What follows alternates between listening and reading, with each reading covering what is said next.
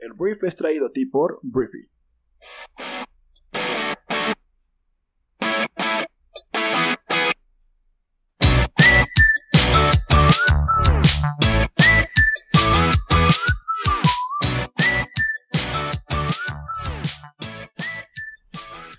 Muy buenos días, Briefers. Bienvenidos a esto que es el Brief, el podcast en el cual puedes informarte con las noticias más importantes de México y el mundo en cuestión de minutos. Yo soy Arturo Salazar, tu anfitrión y uno de los fundadores de Briefy, la plataforma que comparte contigo conocimiento, ideas e inspiración para convertirte o para que construyas más bien la mejor versión de ti. Recuerda que puedes eh, participar en la campaña de donación de cuentas que estamos haciendo en estos momentos, en el que buscamos acompañarte durante este proceso del coronavirus y queremos que tengas pues la mejor información disponible para que tomes mejores decisiones ante todo el contexto que estamos eh, pues viendo, ¿no? Entonces, si deseas que te demos una cuenta de Briefy Pro, eh, solamente envía tu nombre y tu correo electrónico a hola.briefy.com y con mucho gusto te mandamos una cuenta activada. Entonces, habiendo dicho esto, em, pues vamos a comenzar. Vamos a comenzar hablando de Andrés Manuel López Obrador, que es el presidente de México, porque AMLO, que hace algunos días pues había muchas personas eh, regodeándose de que pues la opinión pública de Andrés Manuel, que la gente ya no quería a Andrés Manuel, sacaron una encuesta por ahí que decía que pues Andrés Manuel ya había bajado del 50% por primera vez en no sé cuánto tiempo y pues ayer sale la encuesta del financiero a decir que pues dio un rebote la aprobación de Andrés Manuel López Obrador en abril y pasa del 60 al 68%. Em, esta nueva encuesta pues trae buenas noticias y también malas noticias para Andrés Manuel López Obrador y su equipo. Primero pues crece el nivel del apoyo ciudadano, ya te lo dije, del 60 al 68% entre marzo y abril.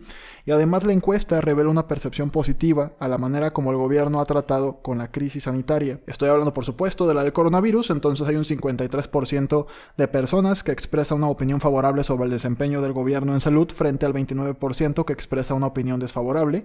El mes pasado el desempeño en salud contaba con 28% de opinión favorable y una mayoría del 54% con opinión negativa, ¿no? Entonces, pues dio un rebote también brutal. Esta tendencia al alza sugiere que en abril sí hubo un efecto rally de apoyo al primer mandatario ante la amenaza de la pandemia, ¿no? Entonces, las malas, ¿cuáles son las malas? El malestar económico pues se acentúa y las perspectivas se tornan pesimistas, o sea, Ah, digo, no hay, no hay, es indefendible el tema económico en nuestro país, es indefendible. Eh, pero en la encuesta, incluso la economía, la economía superó a la inseguridad pública como el segundo problema principal que el país enfrenta actualmente, al crecer del 12 al 26% entre marzo y abril. Entonces, al final, em, los números podrán significar poco o mucho, pero pues es un indicador, es un indicador de dónde está el gobierno de Andrés Manuel y pues la gente lo quiere, la gente lo apoya en un 68%. Sin embargo, el tema económico pasa a ser pues el más uno de los más relevantes y es increíble cómo desbanca al tema de la inseguridad pública, a pesar de que vimos, me parece marzo, el mes más violento del sexenio de Andrés Manuel López Obrador. Entonces, bueno, así está la cosa. Te digo, la gente pues quiere AMLO, el 68% aprueba su mandato, el 53% aprueba lo que está haciendo con el coronavirus. Sin embargo, nadie o poca gente está de acuerdo en cómo se está manejando el tema económico de nuestro país. Así las cosas con este gobierno. Vamos a hablar de petróleo porque Repsol, que es una empresa española petrolera, anunció el día de ayer que tuvo dos importantes descubrimientos de petróleo en aguas profundas de México. Estas se encuentran en las áreas denominadas Pollock 1 y Chinwol 1, ubicados en el bloque 29 de la cuenca salina en el en el sureste del Golfo de México frente a las costas de Veracruz y Tabasco. Eh, la empresa dijo que ambos pozos exploratorios confirman un área de gran potencial al encontrar una columna neta de petróleo de más de 200 y 150 metros respectivamente. Entonces, bueno, los sondeos exploratorios se completaron en menos tiempo del previsto y pues con estos hallazgos Repsol suma este año seis descubrimientos de hidrocarburos en otros tantos pozos en todo el mundo que suponen recursos totales de más de 650 millones de barriles equivalentes de petróleo en concreto en México, Estados Unidos y Colombia. Entonces, entonces pues una vez más, eh, pues México y el gran potencial energético que nada más no puede ser capitalizado. Hablemos de las remesas, porque yo hace poco hablaba de pues, cómo podía afectar negativamente todo el tema de la pandemia en Estados Unidos. Las remesas, porque había mucho indocumentado o documentado migrante mexicano que se había metido en broncas por todo lo que está sucediendo actualmente en Estados Unidos. Y bueno, las remesas en México subieron 35.7% en marzo del presente año respecto al mismo mes del año 2019, lo que implica la mayor alza desde septiembre del año 2003 de acuerdo con los datos publicados del Banco de México. Los envíos de dinero a México en el tercer mes del año ascendieron a 4.016 millones de dólares, frente a los 2.957 millones de dólares del año pasado. El monto de marzo fue 49% superior al reportado el mes previo, cuando se registraron envíos por un total de 2.694 millones de dólares. Entonces, eh, a pesar de que hay un entorno más retador por el impacto del coronavirus en Estados Unidos y en México, pues pues hubo una sobre se sobrepasó los estimados de cualquiera de los analistas, sobre todo los de Goldman Sachs. Entonces, pues las remesas de los trabajadores sorprendieron significativamente al alza, eh, pues con una entrada muy grande y récord, ¿no? Entonces, em, los especialistas afirman que esto podría deberse al temor de pues acabar en un despido, al temor al desempleo en aquel país, por lo que muchos aprovecharon para capitalizar sus niveles de dólares en el país y los mandaron a México.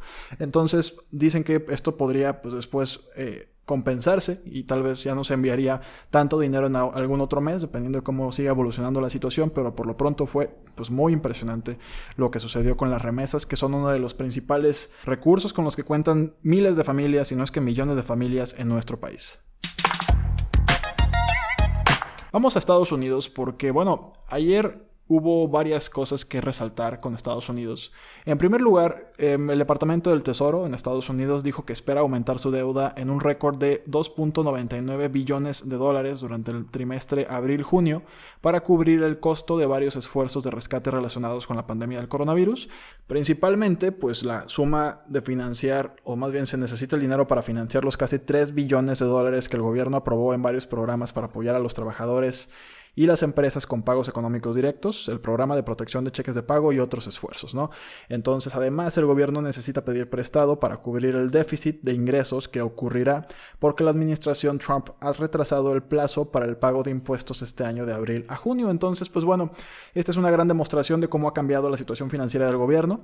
Hace tres meses, antes de que el virus causara cierres generalizados en Estados Unidos, pues el Tesoro proyectaba que podría pagar 56 mil millones de dólares en deuda durante el trimestre en lugar de pedir prestado un adicional de 2.99 billones. Entonces, pues el Tesoro proyectó que tendrá que pedir prestados 677 mil millones de dólares adicionales en el trimestre julio-septiembre. Las cosas financieramente hablando en Estados Unidos se complican y veremos cómo eso afecta al resto del planeta.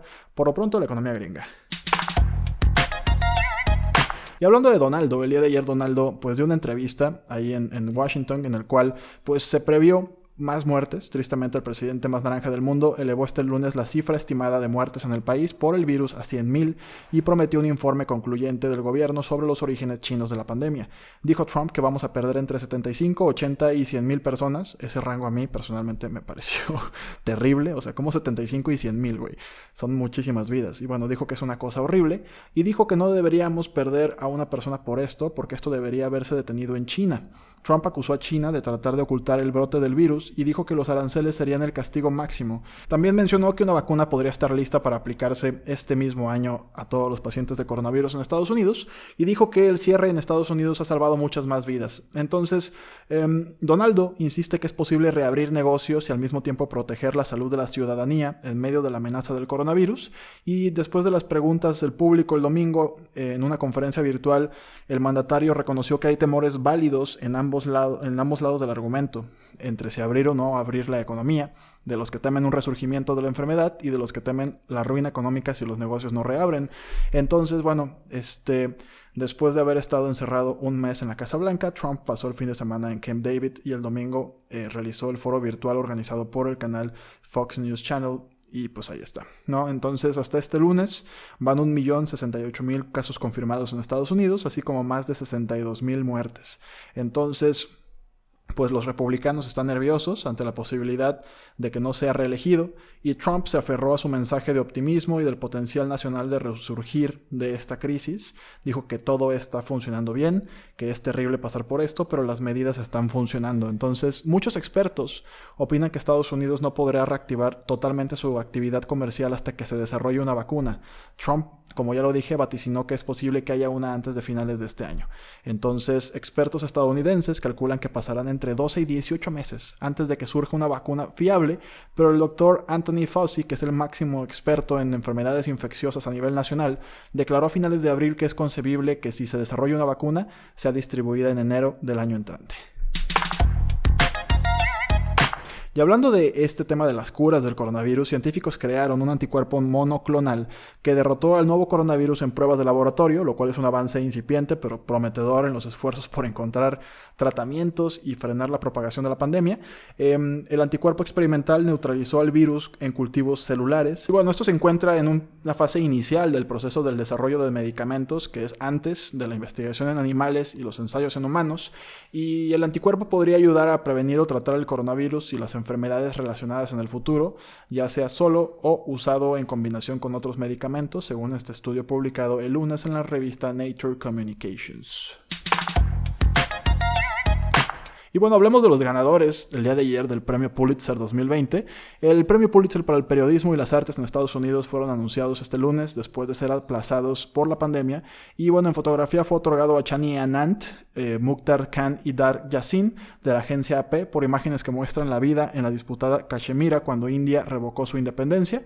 Em, en, noticias de última hora, el galardón recayó eh, en el personal de The Courier Journal, que está en Kentucky, por la cobertura de cientos de indultos de último minuto del gobernador de Kentucky, Matt Bedwin. En fotografías de noticias de última hora, el Pulitzer fue para el personal de fotografía de Reuters por las imágenes de las protestas en Hong Kong.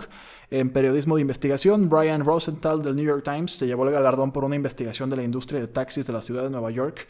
En crítica, fue para Christopher Knight de Los Angeles Times por una crítica de la revisión del Museo de Arte del Condado de Los Ángeles. Y bueno, Michael Jackson, que no es el cantante, obviamente, fue nombrado ganador del premio Pulitzer 2020 en drama por su musical A Strange Loop, ¿no? Entonces el Pulitzer, para no decirte todos, otorga 21 galardones correspondientes a temáticas como el periodismo, la literatura, la composición musical y el teatro, y estos premios son entregados por la Universidad de Columbia en la ciudad de Nueva York. Hablando de cine, vamos a hablar de superhéroes porque ya está em, el próximo en dirigir y escribir una película de Star Wars ya está definido que va a ser Taika Waititi, que es el director de Thor Ragnarok. Y bueno, ya es oficial, después de los rumores, Disney y Lucasfilms confirmaron que este Taika, que es la mente maestra detrás de este Thor Ragnarok y también Jojo Rabbit, va a ser el encargado de dirigir y escribir una película de Star Wars. Y bueno, este no es el primer contacto del cineasta neozelandés con el universo de Star Wars, dado que John Favreau y Dave Filoni lo incluyeron como director de uno de los episodios de The Mandalorian, que es una serie que también está este, en Disney Plus. Entonces, bueno, Waititi ganó un Oscar, lo acaba de ganar por el guion de Jojo Rabbit, que es una película increíble, y escribirá esta nueva película de Star Wars junto con Christy Wilson quien recientemente participó como guionista en la, en la película histórica y bélica de 1917, que también es un peliculón. Entonces, bueno, al parecer, pues como siempre, Disney tiene la lana para pagar este tipo de genios y pues podríamos tener o podríamos soñar con una buena película de Star Wars, ya que pues habíamos tenido pues opiniones divididas con las que habían pasado en la última trilogía. Hablemos de Apple porque eh, Apple em, sustituyó, renovó por así decirle la nueva MacBook Pro de 13 pulgadas, pero creo que no es lo que esperábamos. Cuando Apple sustituyó el MacBook Pro de 15 pulgadas por la MacBook Pro de 16 pulgadas con marcos más finos y un nuevo teclado con mecanismo de tijera, pues todos asumimos que el siguiente paso sería lanzar un nuevo MacBook Pro de 14 pulgadas con marcos más finos y teclado con mecanismo de tijera. Lo del teclado se ha cumplido, pero el nuevo MacBook Pro de 13 pulgadas mantiene casi intacto el diseño de la generación anterior. De hecho, apenas hay cambios en los modelos más baratos que siguen usando procesadores Intel de octava generación y memorias LPDDR3. Y por un desembolso adicional, eso sí, puedes hacerte con una, eh, un Intel Core i5 de décima generación y 16 GB de memoria. Entonces, bueno, ¿qué cambia entonces? El nuevo teclado, que deja eh, atrás el infame mecanismo de mariposa y añade una tecla física de Escape a la izquierda del touch bar y la capacidad de almacenamiento base de la SSD que aumenta de 128 a 256 GB con opciones de hasta 4 teras. Y bueno, las opciones de memoria RAM ampliable de 8 a 32 GB por primera vez y además el precio de ampliar la RAM se reduce a la mitad. Entonces, pues bueno, te digo, no hay mucha innovación. Mac, creo que, bueno, Apple creo que hace tiempo que no vemos algo que tú digas, güey, eso es algo que nunca habíamos visto. Eh, digo, entiendo también que la tecnología requiere de personajes que tal vez ya no están, ¿no? O sea, y podríamos hablar de, un Steve Jobs. No sé si ya es muy trillado hablar de Steve Jobs, pero pues la última vez que Apple cambió el mundo fue cuando Steve Jobs presentó el iPhone. Que me queda claro que no es algo que tal vez él creó del cero. Hay un equipo brutal en Apple, pero lo último que vimos así que tú dices, güey, esto es súper distinto, tal vez fue el, iPhone. De ahí en más, el iPad pudo, pudo haber sido algo, pues tal vez previsible, pero pues no, no sé si tanto como el iPhone. Y de ahí en más, te digo, ha habido productos pues muy buenos, o sea, Apple es una gran marca, pero no hemos visto como este tipo de casos, pues, de que renuevas el, equipo, lo cambias, lo haces un poquito más caro, pero realmente no cambió mucho. Entonces, pues bueno, si eres un Apple fan, pues mis respetos, o sea, está bien. Nada más que la marca que te gusta tanto, tal vez estés de acuerdo conmigo, que hace mucho que no da un hitazo que tú digas, güey, esto va a cambiar por completo la manera de hacer algo, lo que sea. Hablemos de la Unión Europea porque la campaña de captación de fondos en línea impulsada por la Unión Europea para financiar el desarrollo de una vacuna contra el nuevo coronavirus fue todo un éxito, a pesar de que Estados Unidos optó por no participar en la iniciativa. La presidenta de la Comisión Europea, Ursula von der Leyen, dijo este lunes que logramos, eh, lo logramos perdón, y que conseguimos 7.400 millones de euros en contribuciones. De la cantidad recaudada, el 53% se destinará a las futuras vacunas, el 26% a investigar nuevas medicinas y el 20% para desarrollar pruebas. Entonces, pues qué maravilla. O sea, y aparte es algo que fue global, pues, o sea, Japón aportó 760 millones de euros, Alemania 525 eh, millones, Francia 500, Italia 150, España 125 y Portugal 10, mientras que Israel le metió 60 millones de euros. La Fundación Bill y Melinda Gates metió más dinero que Israel y Portugal. Metió 91 millones de euros la Fundación Bill y Melinda Gates. Entonces, pues bueno, este, llamó la atención la discreta participación de China, que no realizó aportes, así como la presencia de figuras como el entrenador de fútbol portugués José Mourinho o la cantante estadounidense Madonna, que aportaron un millón de dólares cada uno. Entonces, pues este tipo de cosas son las que son buenas noticias, que este dinero, pues ojalá sirva para cuando tengamos la vacuna se pueda distribuir de manera equitativa para todas las personas y que cualquier persona pueda acceder a una vacuna contra el coronavirus. Y bueno, Briefer, muchísimas gracias por haber estado conmigo durante estos minutos. Espero que tengas un gran día. Recuerda enviar tu correo electrónico para ser acreedor a una de las cuentas que estamos donando. Este, está muy bien. La verdad es que te va a gustar lo que vas a encontrar por ahí. Vas a encontrar libros resumidos, vas a encontrar tendencias que están cambiando el mundo, innovaciones también en diferentes compañías. Vas a encontrar maneras de mejorar tu marketing, mejorar tus campañas de nuevos productos, entender cómo vender en estos momentos, cómo gestionar y liderar tu equipo. O sea, la verdad que es una plataforma que pues por algo llevamos cinco años desarrollándola. Por fin está lista para que la puedas aprovechar y disfrutar. Entonces, eh, pues gracias, comparte este programa con tus amigos y familiares. Si ya eres usuario de nuestra aplicación, muchísimas gracias por estar navegando por nuestra app. Espero que te esté generando mucho valor y que más personas cercanas a ti puedan utilizarla. Y pues bueno, nos escuchamos el día de mañana en la siguiente edición del Brief. Yo soy Arturo. Adiós.